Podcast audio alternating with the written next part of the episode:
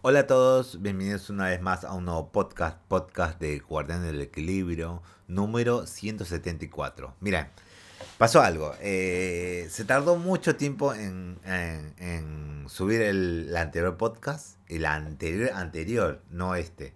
Y después el anterior, eh, bueno, creo que es este, más bien. Eh, debí ayer. Eh, me metí full haciendo las cosas y, y y, y como es eh, no tuve tiempo de grabarlo se hizo muy tarde. Y ahora quise grabarlo a la tarde pero no pude así que quedó tipo hoy a la ahora grabarlo. Pero es medio complicado por el tema de qué cosa uy mierda. Eh, es medio complicado porque estaba haciendo cosas y estaba medio ocupado por eso. Además, este podcast es de ayer directamente. Así que estoy atrasado ya. Voy a ver si puedo grabarlo ahora recién el, el siguiente. Vamos a ver. Bueno, noticias. Eh, hay noticias, hay noticias. Pero entre decidirme si esto entra, si esto no entra, vamos a seguirlo en coso. Vamos a decir la noticia principal directamente. Que eh, va a tener el título de este podcast. Marvel Spider-Man Miles Morales ya tiene fecha de lanzamiento en PC. No pensé que vaya a seguir tan rápido, eh, tan a full PlayStation, pero veo que va a haber sequía el año que viene a principios. Porque ya agotaron todos los títulos, a menos que diga Ghost of Tsushima en PC. Ah, bueno, están sacando la carta grande. Claro. Pero... eh, o The Last of Us Part 2 en PC. No sé. Tal vez sí, tal vez no. Porque no tiene muchos títulos en sí, eh, PlayStation. La bomba sería Bloodborne en PC. Y explota todo el mundo, pero explota y, y después va a haber Bloodborne 2, un trailer o, o, o medio especulación, rumores de Bloodborne 2. Y no sé, es un tema, es un tema.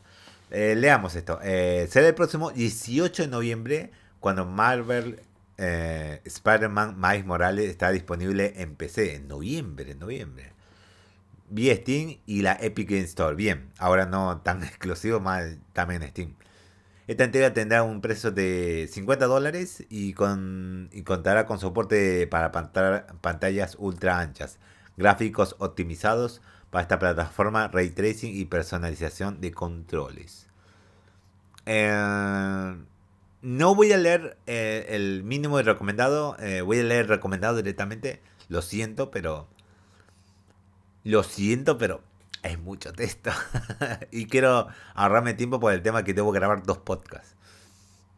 Y además ni siquiera elegí los, los temas para el siguiente. Ya cuando termine de grabar este, tengo que elegir el tema siguiente. Así que va a estar medio apresuradito, así que voy a decidir el recomendado. Procesador, procesador y sistema operativo de 64 bits.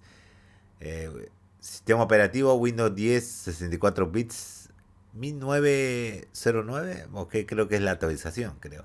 Procesa- procesador Intel i5 eh, 4670, bien. 3.4 de GHZ, creo no sé qué significa eso, sé qué significa, pero bueno, déjame así. Eh, AMD o AMD Ryzen 5 1600 de 3.2 GHZ. Memoria RAM, 32 GB de memoria RAM. Gráficos NVIDIA GTX 1060 de 6, 6 GB de memoria de video o una AMD Radeon RX 580 8 GB. DirectX versión 12, almacenamiento 75 GB. Y bueno, está. Este, por lo que tengo entendido, porque vi el, una post de nivel eh, que decía cuánto pedía eh, cada cosa. Eh, esta recomendación creo que es solamente para la versión 1080 directamente. La 1080, esta es para la recomendación. Si tenés todos estos componentes, podrás correrlo en 1080. 60 creo que... Sí, en 60, creo. Eh, pero solamente por eso. Eh, por eso nada más. Eh, me gustaría decir el 4K, pero muchos no tienen 4K en sí. 4K 60. Creo que vi que pedía 32 GB de RAM. Creo. sí, 32 GB de RAM pedía. Enorme cantidad para 4K 60 fotogramas. Pide demasiado. Y una la RTX 3080. Demasiado, demasiado. Igual no, me satisface tener eso, a menos que tenga un monitor 4K y por lo menos eh, a 60, a 60. Después con el tiempo quedarme ahí, creo que ahí voy a quedarme. Y con el tiempo tener, eh, ¿cómo decirlo? Eh, un monitor al, al futuro, un 4K, reemplazando ese 4K monitor 60 a un 4K más de 60. Pues solamente en 10 años, una década, ya habrán mejorado y las máquinas puedan correr 4K a más fotogramas todavía. No lo sé. Tal vez sí, tal vez no. O me vaya un monitor 1080 con muchos FPS, a 120 FPS, no lo sé. Pero no, prefiero 4K ya. Es mejor prepararse para el futuro, si no eh, no está bien preparado. Bueno, ahí empezamos las noticias rápidas y veamos si en las noticias entra en rápida o no. Empezamos por acá. Eh, arte de God of War muestra a la familia de Thor por primera vez. Interesante, yo vi la foto, está interesante. Mediante su cuenta de, de PlayStation nos muestra un nuevo arte hecho por Sui Oshida, artista de manga reconocido por su trabajo en las tierras niponas en este podemos ver a la familia del personaje de Thor. Vale la pena mencionar que se trata de su esposa Sif y su hija Tirut, por lo que podía tratarse de un mini spoiler ya que aún no, no salen en los trailers. Eh, acá se puede ver algo, no se puede ver bien a Thor, su hija, creo que los dos hijos se puede decir que es eh, Odín. ¿Habitas Odín? O es eh, Baldur, directamente. Creo que es Baldur. Se puede decir, no, no sé. Y su esposa. se puede. Y a lo lejos se puede ver, creo que se puede ver el Odín con capucha, no sé. Posiblemente. Pero está muy bueno, está genial el, arte. Impresionante, impresionante. Eh, pasamos a otra noticia se anuncia la novela oficial de Cyberpunk 2077. Mm. Para celebrar que ya viene el próximo, el próximo DLC, en camino todo está siendo un éxito. Los creadores de la franquicia han confirmado que será lanzada una novela basada en el juego eh, llamada No Confidence. Eh, lo mejor que, que la portada conserva el arte que la saga ha llevado a todo este tipo de publicaciones y al parecer será como canon de una manera. Y mira, hay muchas historias en Cyberpunk. ¿Se puede decir que es canon? Atada a, la historia que mostró el juego. Y digamos que sí. Se puede hacer todo. Se puede hacer todo canon. Mencionan una que otra cosita y. Se puede hacer canon. Fácilmente. Hay muchas historias en Cyberpunk. Muchas, demasiadas. Aunque viene de un juego de mesa. Sí, se puede decir que es un juego de mesa. Puedes hacer muchas historias que sean canon. Así que. Todo tranquilo. Todo tranquilo. Pasamos. Eh, a una noticia. Eh, a ver, se Ah, acá. Se confirma que el escritor Rafael Kosik y contará una historia que irá eh, eh, en torno a un grupo de extraños que tratan de sobrevivir en los peligros de Night City. A pesar de que los detalles son ambiguos, al, menos se sabe que llegará en algún momento de en agosto de 2023. Así que mientras progresen en el trabajo nos darán un día en concreto de su salida. Ok, bien. El año que viene en agosto. Bien, se parece que. Pasamos a otra noticia. Se anuncia paquete especial de PlayStation 5 y God of War Ragnarok. Digamos un bundle mm, que viene con el juego, nada más. No es la gran cosa que digamos. Solo eso, nada más. No, la caja no tiene algo especial ni nada solo eso. En esta ocasión Sony nos ofrece un paquete que incluye una consola de PlayStation 5, el DualSense y un código de descarga para la edición digital de God of War Ragnarok. Creo que es la normal, ¿eh? No es ninguna edición especial de God of War, normalita. Todo esto disponible a partir del próximo 9 de noviembre de 2022. Lamentablemente en esta ocasión no veremos una copia física del juego de esta forma. Una lástima. Todos se van a lo digital, apoyando todo digital, pero bueno, ¿qué se lo hace? Se revela cuándo, cuánto dinero ingresa a Nintendo por el Switch Online. Mm, este es uno de los temas que quería ponerlos, pero creo que sí, vamos a ponerlo, vamos a ponerlo. Vamos a ponerlo, vamos a ponerlo acá como, como tema. Eh, vamos a hablar todo. Hace poco se reportó que distintos reguladores eh, están pasando por la revisión de la compra de Activision Blizzard por parte de Nintendo. Algunos como el Reino Unido han decidido eh, no apoyar la decisión. Sin embargo, hay otros como Brasil que aparentemente no tienen ningún tipo de problema. Incluso habrían revelado documentos interesantes que no se sabe si son verdad, veraces o no. Dentro de estos papeles se estipula que Nintendo habría ingresado casi mil millones de dólares en su plataforma de online, misma que inició en 2018, con la implementación de juegos de NES y también las partidas en línea de diferentes títulos. Cifras que han aumentado gracias a la expansión de Nintendo 64 y algunos DLC gratuitos para los miembros. Según los datos de Nintendo Switch Online, ganó 932 millones de dólares en 2021 y representó entre el 10 y el 20% del mercado total de suscripciones de múltiples juegos en consola. Esto se eh, compara con Xbox Game Pass que obtuvo entre el 30 y 40% de, eh, con ingresos de 2.900 millones de dólares. Y en PlayStation que presentó entre el 40 y 50% de ese mercado. Esta información aún no está eh, avalada por parte de las propias compañías, por lo que la veracidad de este dicho documento aún sigue en duda. Esto eh, es algo que ya se repasó en una noticia anterior eh, con los ingresos de Microsoft al respecto a Game Pass. Sí, es verdad, se, presentó esa noticia, lo cubrimos. Pero en fin, no sabemos si es cierto este documento, pero Nintendo está ganando o si está ganando.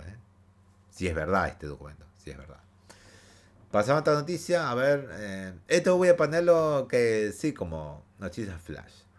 Volvemos a las noticias flash. Esto es noticia flash. Microsoft desea llevar Game Pass a PlayStation. Sí, sí, por lo que leí, sí. Parece que la cerca en meses anteriores Microsoft llevó la idea de introducir Game Pass a las plataformas de Sony. Eso incluye a las consolas de, consolas de PlayStation 4 y también PlayStation 5. Ante esto, la compañía de Japón claro que saltó en negativa. Más bien Sony. El meme es ah, en, videos o en GIF es eh, una cara de un tipo proporcionando a otra chica más bien y la chica teniendo la cara de Sony. Y otro tipo agarrando a la chica que es, eh, bueno, eh, Microsoft, Xbox proponiéndole esto a PlayStation, cada cara de la chica y viene el hombre que es Sony y agarrándolo. No, no, no, no. ¿Qué, le está diciendo? ¿Qué le está diciendo? está bueno el meme, está bueno, me, me gustó el meme. Eh, y también en PlayStation 5. Ante esto, la compañía de Japón, claro que saltó en negativa, dado que podría opacar a servicios propios como PlayStation Plus. Claro, es muy obvio. Podría opacar PlayStation Plus. Y mira, Tal vez sí, es verdad, sí, porque tiene un muy, si no hubiese tenido PlayStation el sistema de las tres tiers, los dos nuevos tiers de, de PlayStation Plus, y mira, posiblemente que sea viable eso. Pero cuando lo sacaron, entonces ya dejó un rotundo no. Directamente un no. Una lástima. Pues en ese momento ya se contemplaban los planes, claro. es una lástima, pero ahí quedó. A ver, acá. ¿Podemos pasarlo como rápido? Sí, lo vamos a pasar como eh, noticia rápida. Nuevo trailer de Bayonetta 3 nos presenta a sus personajes. Sí, yo vi el trailer recientemente ya. Antes de empezar el podcast lo vi.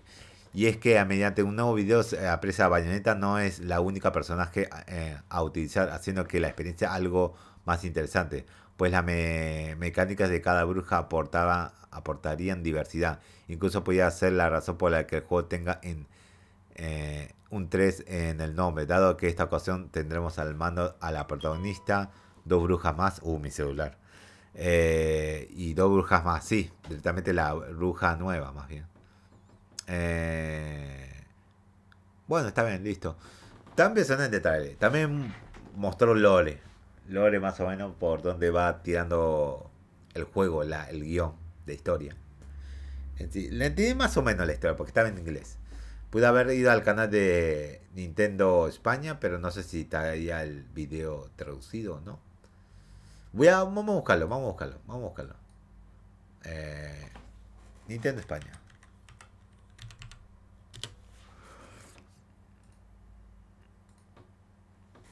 Uh, sí, la hora de la bruja, se puede ver. Eh, voy a ver un ratito a ver si explica un poco algo o, no. A ver, dejamos pausa, ahora vuelvo.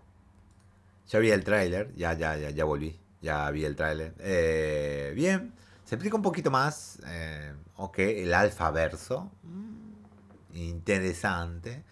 No voy a decir, tiene spoiler, no hay muchos spoilers, pero a entender un poco más eh, el contexto, un poco cómo va la cosa. Spoiler un poquito más la trama, sí. Voy a comprar Bayonetta a su salida y mira, no creo, eh. No creo. Igual como fue, pasó con, con Xenoblade Chronicles 3. No, todavía no. Todavía no. Pues me da ganas, me da ganas, me da ganas. Comprarme Bayonetta 2, porque el primero está en PC, así que no hace falta comprar el 1 en Switch. Y el 3, claro, falta también. Me compraría el 2, pero sin el que tenga el código que valga un poco más carito el, el físico. Claro que el 1 también va a salir en físico en Japón. Tengo entendido. Pero medio limitado y no sé qué pasó. Al final no sé si alguien lo va a traer acá, no creo. Pasamos a otra noticia. Eh, creo que va a ser rápida. Activision, Activision recibe una nueva demanda de acoso. Sí, no sé si es rápida, vamos a ponerlo. Según eh, lo informado por The Daily Mail, una demandante identificada como Jane Duet eh, presentó la acusación ante el Tribunal Superior de Los Ángeles, que afirmaba que Activision Blizzard es una compañía de videojuegos masiva con un problema masivo de acoso sexual. Busca una compensación de la cual no se reveló mucho y también la destitución de Bobby Kotick. Otra demanda más, totalmente. Eh, acá habla un poquito más eh, de la demanda, detallado, un poco detallado de qué, la, eh, acusa. La demanda es contra Activision Blizzard y el ex empleado de Miguel Vega, el ex gerente de DOE, que supuestamente fue despedido un mes después de que ella lo denunciara a la gerencia. Deo conoció, conoció a Vega en 2009 o 2010, antes de que ella trabajara en la empresa y la pareja formó una amistad virtual en la que Doe enviaba fotos comprometedoras de sí misma. Sin embargo, esta relación terminó en 2011 cuando Doe conoció a su futuro esposo. Ok, ok. La acusación indica que Vega ayudó a Doe conseguir trabajo como eh, contratista independiente en 2016 y luego comenzó a trabajar a tiempo completo en la empresa de 2020.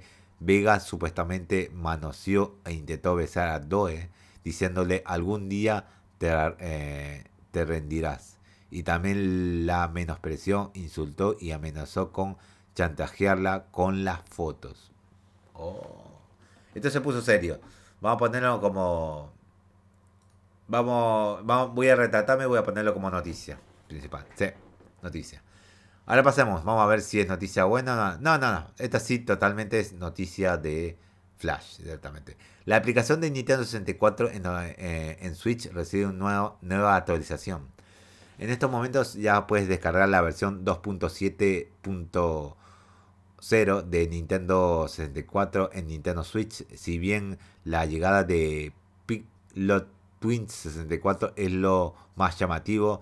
Esta actualización también ha agregado un par de mejoras sutiles con un par de títulos en, un par de títulos de este servicio. Estas son las notas de parche. Pillow Twins 64 agregado. Se eliminó un limitador para la cantidad de tareas RSP que significa parte de la GPU de Nintendo 64. Ok. Eh, por cuadro en F0X. Bien. RDP int delay y RPD int delay relative agregados a la configuración del de GPU de Mario Golf. Ok. Se agregó una configuración llamada Control Ots Launch Patent que tendría eh, que vería según el juego. Que variada, que varía según el juego. Claro, ahí está, bien. Bien, no está mal, no está mal el parche, no está mal. Pasamos a otra noticia. Eh, CEO, de Take apoya la compra de Activision Blizzard. Mm, creo que va a ser noticia rápida. Eh, Flash. En una reciente entrevista de, de, de Warp, Stray Dudes Selnick CEO de Take-Two señaló que la adquisición de Microsoft no solo es buena para ellos, sino que para toda la industria. Aquí se menciona que el final y al final del día es el usuario quien definirá si este movimiento fue el correcto o no. Esto fue lo que comentó. Eh, ok, También, creo que sí, le vimos que Take-Two se apoya la... la o, era, o era Electronic Arts, era EA. Bueno, no sé. Pongo como noticia flash. Eh, ¿Cuánto falta? Creo que esta es la última. Microsoft acusa a Sony de bloquear a Game Pass. Mm.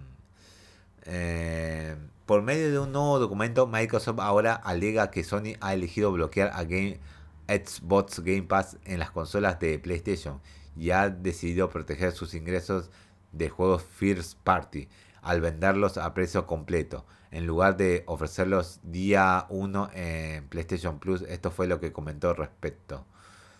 Eh,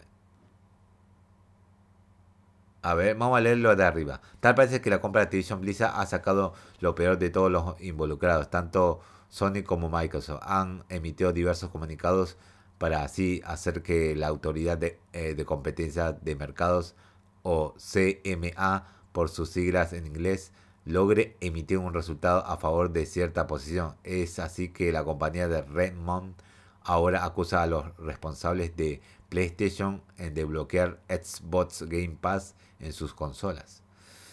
Eh, mientras que Sony sigue, no voy a leer el comunicado, eh, mientras que Sony sigue argumentando que la compra de Activision Blizzard y la posible exclusividad de Call of Duty será eh, será negativa para la industria, Microsoft alega que esto no es, eh, este no será el caso. En esta ocasión, los responsables de Xbox no solo defienden su adquisición, sino que han señalado que los dueños de PlayStation eh, de no ofrecer un sistema similar de ellos y de no permitir que más personas tengan acceso a Game Pass al permitir que este servicio esté disponible en sus plataformas. Y bueno, ya explicaron ellos que en el otro. Le voy a poner como. Noticia rápida, sí. Eh, ya explicaron ellos que no lo hacen por el tema de que puede dañar a su, sus tiers, eh, los tres tiers que tiene PlayStation. Porque si no, se irían todos a Xbox Game Pass directamente. Claro, y no quieren eso. Estarían recibiendo menos dinero de PlayStation. Pero en fin. Ahí se termina todo el podcast. Eh, ¿Cuánto duró el podcast? Eh, 21 minutos, 20, 24 minutos. Bien, no está mal, no está mal. Vamos a revisar cuántas noticias hay de hoy, este viernes. ¿Cuántas noticias hay? A, ver. Eh, este podcast lo voy a subir ahorita. Ahorita no voy a tardar mucho. ¿Qué voy a subirlo? Voy a publicarlo ahora, rápido. Y ya después le voy a ver qué noticias hay. Así que me despido acá y nos vemos.